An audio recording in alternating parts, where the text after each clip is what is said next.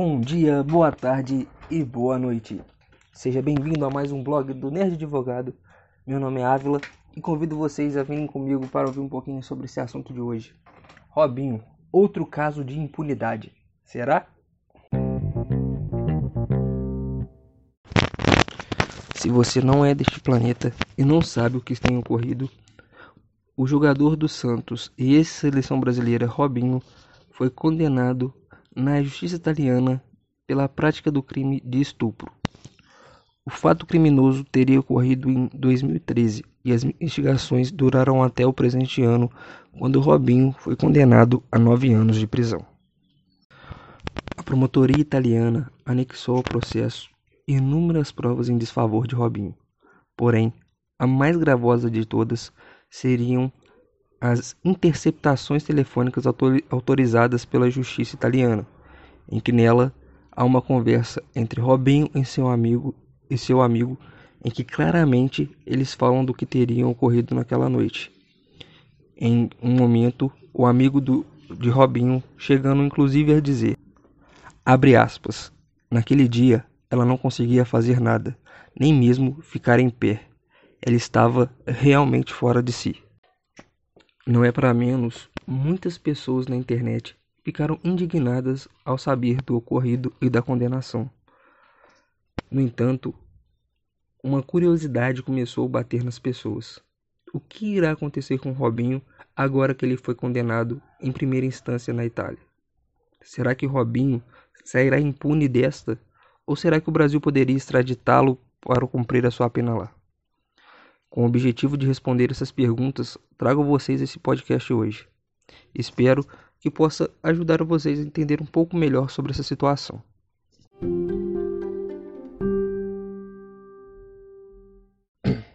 De antemão, é necessário que eu explique a vocês que a justiça italiana tem uma funcionalidade muito semelhante à justiça brasileira. Lá, o réu só pode ser considerado verdadeiramente culpado e cumprir a sua pena quando acabam todas as suas chances de apelação, quando ocorre o chamado trânsito em julgado, quando não há mais possibilidade de recorrer so, é, sobre a pena. É o que chamamos de princípio da presunção de inocência. Nesse sentido, Robinho ainda poderá recorrer de sua condenação até que se esgote as instâncias superiores para a qual ele possa tentar mudar a sua pena e a sua condenação. Então, devemos entender que mesmo que Robinho ainda estivesse vivendo na Itália, ele estaria respondendo em liberdade, o que não necessariamente implica em dizer que ele estaria impune de suas ações. No que pese essa condenação ser ainda em primeira instância, podemos fazer um exercício aqui para entender o que poderá acontecer com Robinho caso essa condenação se mantenha nas instâncias superiores. Então, o que pode ocorrer caso a condenação de Robinho seja mantida até a última instância e ele seja definitivamente considerado culpado? Ocorre que, de modo algum, Robinho poderá ser extraditado. A nossa Constituição Federal de 1988 previu que, em hipótese alguma, o brasileiro nato ou seja, aquele que possui a nacionalidade brasileira nativa a ele, não poderá ser extraditado.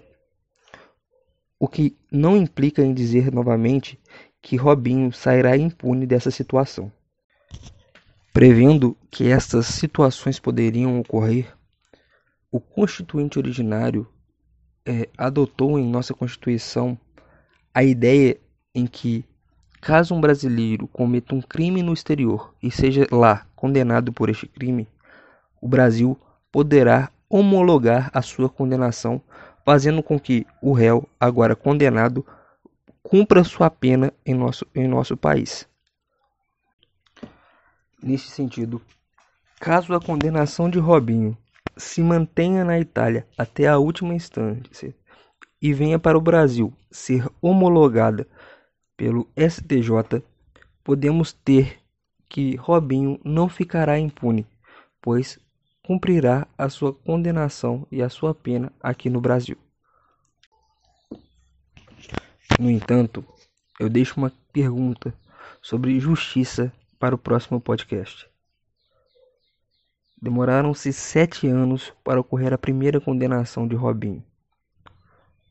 Será que esta demora no processo e a demora que ainda virá pela frente não é por si só uma injustiça?